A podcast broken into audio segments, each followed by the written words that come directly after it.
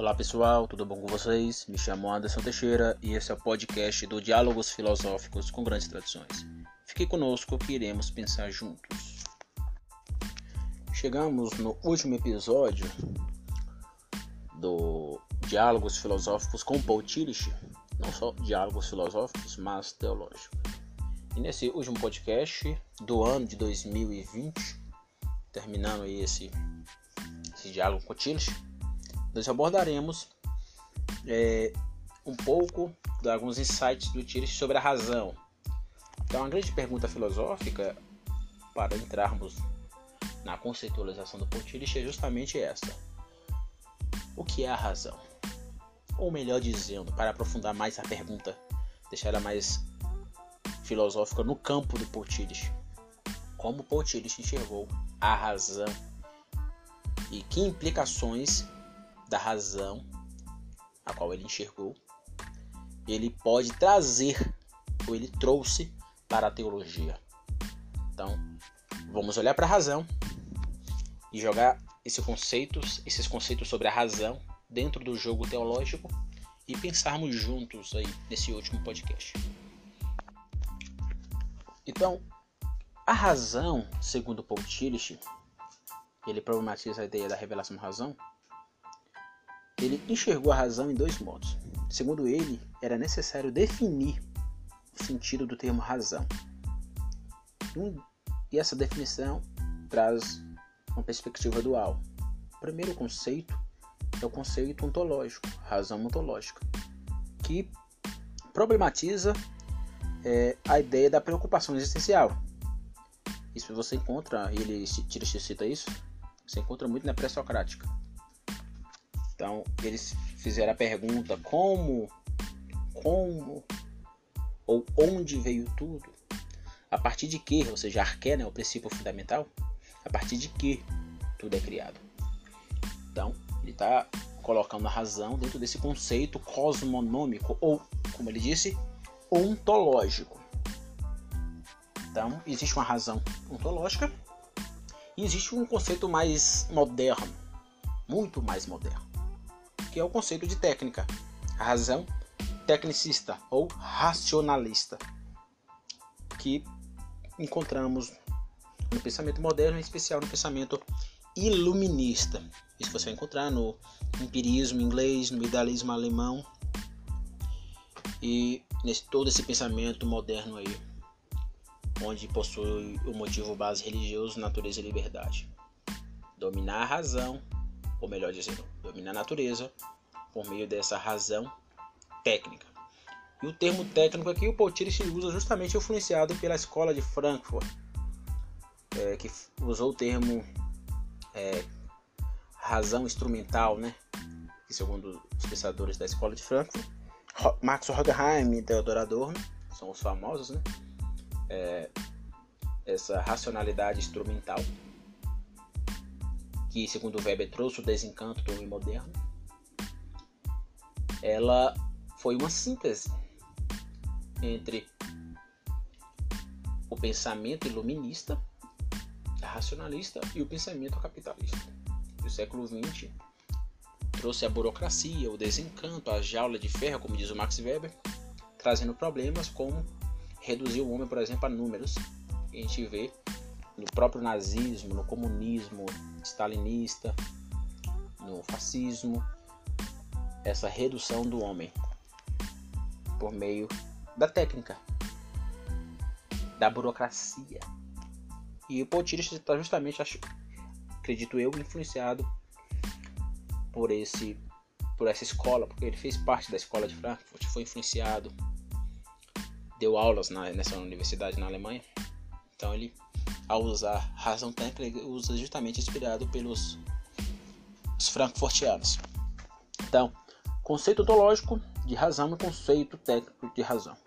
Ele vê a razão dentro desses dois modos. Como a gente está pensando em teologia, nesse último podcast eu quero ser mais teológico ao terminar esse set. Ele problematiza como a razão técnica é, como a razão ontológica é, como elas se correlacionam, os problemas que elas podem ter se forem descoladas, porque para Tirch, é, enquanto a razão técnica estiver acompanhada da razão ontológica, o raciocinar será satisfatório e cumprirá as exigências da própria razão.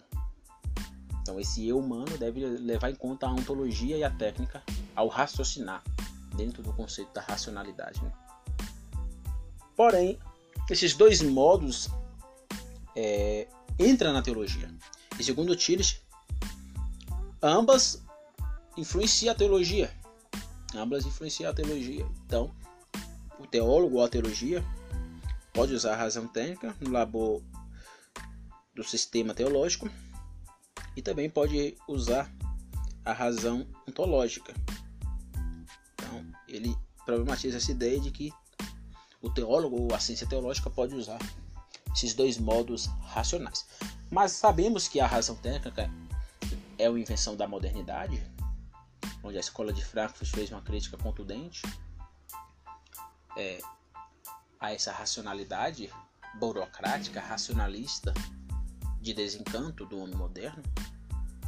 Essa razão técnica criticou, por exemplo, vamos dizer, a razão clássica. O Tirich usa essa expressão, razão clássica, para é, problematizar é, antes da modernidade, né? Nossa, essa racionalidade antes da modernidade, que estava muito presente nos, na, no período medieval. Então, para Tillich, a razão técnica é essa razão moderna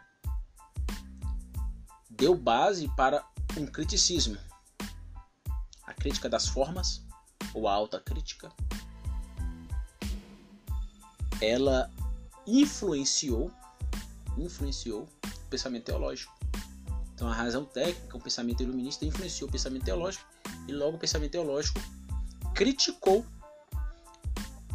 é, a fé cristã, só que tira-se problematiza algumas ideias. E é justamente o ponto que eu quero chegar. E fazer uma citação aqui e tentarmos aplicar isso de forma bem rápida. Eu quero ser, eu quero me prolongar nesse último podcast. Então, deixando claro, existe a razão ontológica, a razão técnica. Essas duas razões se correlacionam. Quando elas são separadas, um problema. É, porque a razão ontológica lida com a preocupação existencial e Tillich é um filósofo muito existencialista, porque a existência está aí, a gente não pode negar. E a razão técnica lida muito com o cientificismo, com a ciência moderna. Então, a gente também não pode negar a ciência moderna. Então, como correlacionar isso? Tillich tenta unir isso e ele vê que a razão técnica criticou a teologia. Mas ele fez uma crítica aos teólogos, que é justamente na ideia da existência de Deus. Para Tillich, existe dois níveis que são inseparáveis: o nível da essência e o nível da existência. É bem platônico isso. O nível da essência é o nível onde Deus é. O nível da essência, da existência, melhor dizendo, é o nível da existência que tudo é limitado, insuficiente. Por isso que tudo é insuficiente. O homem é insuficiente, tudo que o homem faz é insuficiente, tudo que o homem cria é insuficiente. Nada é essencial, nada é essencialista. Tudo é existencialista. Tudo aqui na dimensão imanente, né? A dimensão criacional. Para Tires, a teologia não pode aceitar o auxílio da razão no raciocinar a existência de Deus. Por exemplo, pegar métodos da razão técnica ontológica e querer provar que Deus existe. Isso é um erro, segundo Tires. E ele tem razão, porque Deus não existe. Se Deus é totalmente outro, absoluto, eterno, infinito, eu querer provar sua existência é limitá-lo, porque tudo na existência é limitado. Tudo na existência é insuficiente. Tudo na existência tem começo e fim. Tudo, tudo, tudo, tudo. Tudo na criação tem começo, meio e fim. A dimensão temporal corta o homem e corta a realidade é tanto que Dói usa o tempo como não como um aspecto da realidade, mas como algo cósmico que atravessa todas as dimensões da realidade, inclusive o eu humano. Então, a teologia não pode aceitar o auxílio da razão para querer provar a existência de Deus. Ela pode aceitar o auxílio da razão para querer, vamos dizer, sofisticar o campo teológico científico, isso é claro. A gente pode usar a razão técnica. Como sociólogo, por exemplo, ou como futuro professor de sociologia, eu posso usar conhecimento da razão técnica sociológica no auxílio da minha fé. Isso é auto-evidente. Ao ler a Bíblia, etc.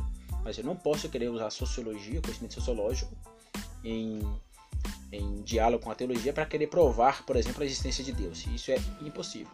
Teólogos que tentam provar que Deus existe estão cometendo erros.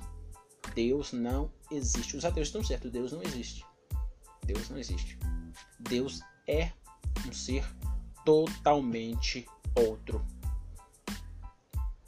A grande questão é que ele se revelou em Cristo. Esse é o grande, a, a, o grande ponto do cristianismo é aqui. Deus é um ser totalmente outro que se revelou em Cristo Jesus. Nenhuma religião, por mais que respeitemos outras religiões, mas nenhuma religião possui isso. Deus se revelou ao homem por meio de Jesus Cristo. E esse homem se autocolocou, como diz René Girard, como bode expiatório da humanidade. Ninguém fez isso. O pai matou seu próprio filho e seu filho se deu como bode expiatório para recuperar quem não merecia. Essa é a mensagem do cristianismo.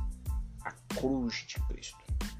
Então, esse é o primeiro ponto. E Tires continua dizendo: a teologia, por outro lado, não fica perturbada pelos ataques à mensagem cristã feita pela razão técnica. Lembra do iluminismo? Iluminismo influenciando a teologia liberal e a teologia liberal trazendo críticas ao cristianismo ortodoxo, vamos dizer assim, clássicos. Clássico significa que a razão técnica atacou.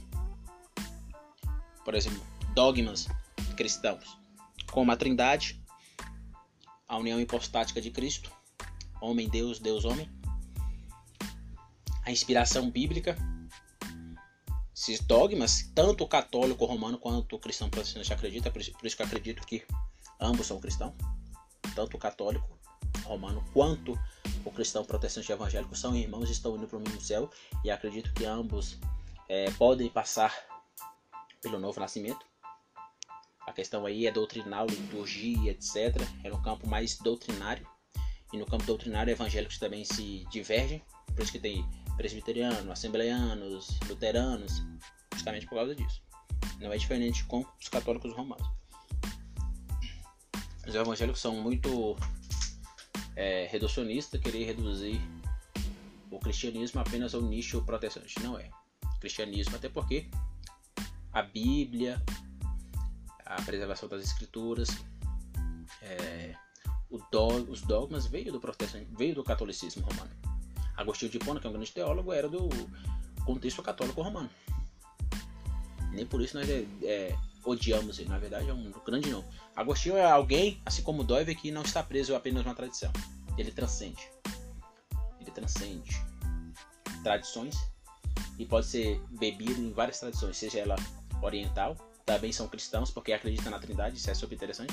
Os cristãos ortodoxos orientais creem na Trindade também vejo como irmãos na fé.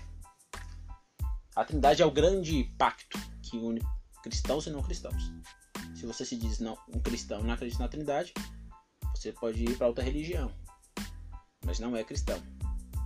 Mas antes, a Trindade não existe na Bíblia, de forma, como eu já tinha dito, explícita não. Eu posso fazer uma hermenêutica e ver a Trindade na Bíblia, de forma implícita, não explícita. A, a forma explícita da Trindade é construída pela patrística. E isso não anula a Trindade, né? porque a, a questão filosófica está na pauta que é aluno na Trindade. A gente não pode querer demonizar a filosofia grega. Então, dito isso, né, esse, esse recorte aqui que eu fiz, a razão técnica ela atacou a mensagem cristã. Só que para Paul Tillich, esses ataques não atingem o nível ao qual se afirma a religião. Eu quero fazer uma aplicação a partir daquilo que eu penso, que é religião cristã.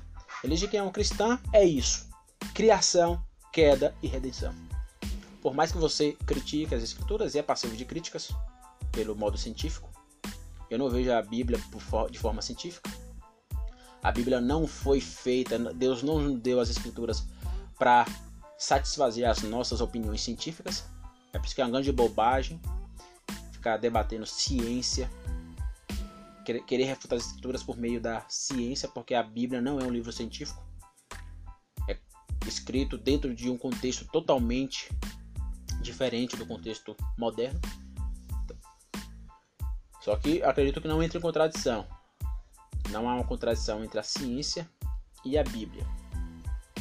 Então, dito isso, acredito que Tirish está certo. No nível da religião, a razão técnica não consegue atingir. Esses ataques não atingem a religião, porque religião cristã é isso. Criação, queda e redenção. É motivo base religioso. Motriz, né, como diz Doivo, motivo base, motriz religioso do cristianismo. Houve uma criação, houve uma queda e houve uma redenção. Mesmo que acreditemos que seja literal a queda, criação, mesmo que acreditamos que seja é, figurativo, que é um conteúdo mítico, a afirmativa se mantém viva. Houve um Criador, houve uma queda no pecado e há uma redenção em Cristo Jesus. Isso é evidente e, por mais inteligente que a razão técnica possa ser, ela não consegue desconstruir isso. Segundo disse, nem mesmo a fé é atingida. Você observou que quando a gente está debatendo, por exemplo, um não cristão está atacando o cristianismo e a fé cristã, ele consegue até de forma técnica, inteligente, se ele dominar a ciência, etc., atacar cristãos que não dominam a ciência. Mas no final do debate, algo vai estar preso dentro do eu que é a fé. Porque algo fala no coração dele e o coração não pode ser reduzido ao pensamento teórico. É por isso que você que faz crítica ao cristianismo não consegue, não entende do porquê a pessoa continua cristã mesmo você tendo um raciocínio lógico, etc, sobre o cristianismo, os vários problemas que tem no cristianismo e a pessoa continua crendo porque existe um eu suprateórico, aquilo que eu chamo de coração almático, ego central, muito influenciado pelo Doiver e pelo Potilich. Essa preocupação última do ser humano ativa na fé, nas suas crenças, não é atingida porque aquilo impactou o seu ser religioso. Por mais que a lógica seja atinja a minha mente, o seu ser religioso foi impactado. Ele perde o debate, sai humilhado, mas algo fica marcado no seu coração. A fé ainda está viva lá, está queimando. Para aqueles que não entendem do porquê, muitos cristãos continuam cristãos mesmo, cientistas tendo pensamentos é, críticos ao próprio, à própria fé cristã. Então, Tillich nos diz isso também. Continuando, a teologia é grata pela função crítica do tipo de razão técnica que mostra que não existe algo como Deus dentro do contexto das relações meios-fins. Então, para Tillich, o que, que a, a razão crítica vai fazer? Ela vai destruir superstições, ela vai destruir é, algumas questões que são dog, uma dogmática, vamos dizer, uma dogmática no sentido pejorativo, né? Ela desconstrói isso é,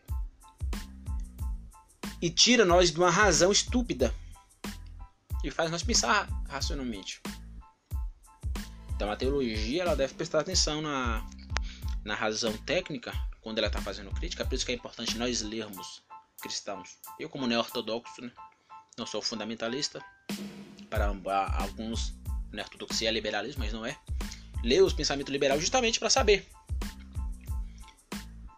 o ataque da razão técnica ao cristianismo. Por quê?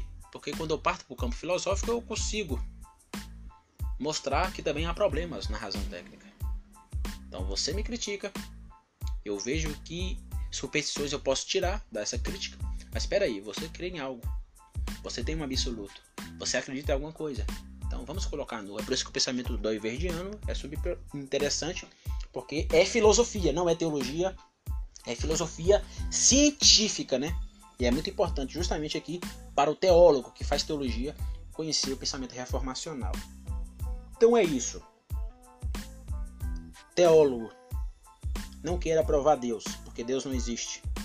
Teólogo, é, não se perturbe com ataque da crítica técnica teólogos liberais que fazem ao cristianismo é, ateus, não cristãos, agnósticos. Não se preocupe, com os ataques. Não se perturbe. Então, teólogos, deixe essa crítica destruir superstições falsas. Talvez você possa ter no caminhar da fé cristã. E por fim, não demonize a razão técnica e nem a razão ontológica, mas use dessas razões, como Tillich, tanto a razão técnica quanto a razão ontológica, para a glória do Deus Trino. Então é isso. Meu muito obrigado, um Feliz Natal a todos, a todas, um próspero ano novo. O próximo pensador que eu vou abordar será nada mais, nada menos que Rodolfo Bultmann. Então faremos aí é, uma abordagem sobre a desmitologização. É claro que vamos entrar em outros outras ideias que ele desenvolveu, mas pensaremos aí a desmitologização do Novo Testamento de Rodolfo Bultmann, novamente sem demonizá-lo ou divinizá-lo, né? Então, muito obrigado. Feliz Natal, novamente, um próspero novo. Até o ano que vem. Tchau, tchau.